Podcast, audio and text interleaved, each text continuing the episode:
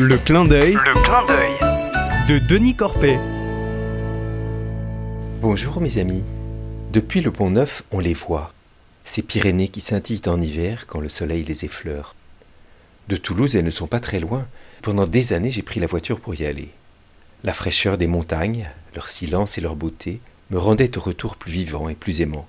Et puis les efforts de la grimpe me donnaient santé et énergie. Mais voilà, on sait maintenant que brûler l'essence revient à réchauffer la planète, et c'est catastrophique. Alors j'ai opté pour le train, pour explorer les montagnes d'Ariège proches des gares SNCF. Au début, malgré des horaires mal commodes, j'ai trouvé génial de pouvoir randonner sans auto. Mais les sommets accessibles depuis le train, il n'y en a pas des tonnes, et je les ai fait plusieurs fois chacun. Alors, je regarde vers d'autres montagnes, plus hautes, plus jolies, plus solitaires, mais trop loin du train. Et la semaine dernière, j'ai tenté du nouveau. J'ai mis mon vieux vélo dans le train à Toulouse et, descendu à Tarascon, j'ai pédalé jusqu'au fond de la vallée de Vic de Sos.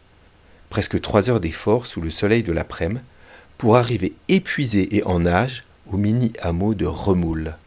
J'ai accroché mon vélo et je suis parti à pied jusqu'à une cabane forestière, 500 mètres plus haut. Une jolie petite cabane, entretenue amoureusement par un anonyme. Deux couchettes avec matelas et couvrante, sous le lit du bois bien sec. En face, un foyer qui tire très bien, surmonté de casseroles culottées de suie. Après un dîner chaud et une nuit fraîche, je me lève dans le noir pour arriver, avant midi, au sommet de la pique de Belcaire, granit rose, cerclé par un couple de vautours fauves qui entraînent dans les ascendances leurs petits vautours tout dégingandés.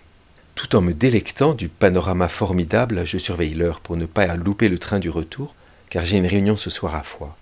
J'aurai quand même le temps de me baigner dans une vasque profonde du torrent qui descend des lavants de Belcaire. Et je sais que la descente à vélo sera fraîche et légère. Quelle merveille, Seigneur, ce TER qui rejoint les Pyrénées sans brûler de pétrole et qui accueille les vélos sans réservation. Et ce vélo qui m'ouvre tellement de balades, et plus encore si je craque pour un vélo électrique. Et ces cabanes accueillantes, quel héritage extraordinaire. Train, vélo, cabane, c'est le travail des hommes. Merci Seigneur de m'offrir grâce à leur travail d'immenses journées au cœur de ta création magnifique.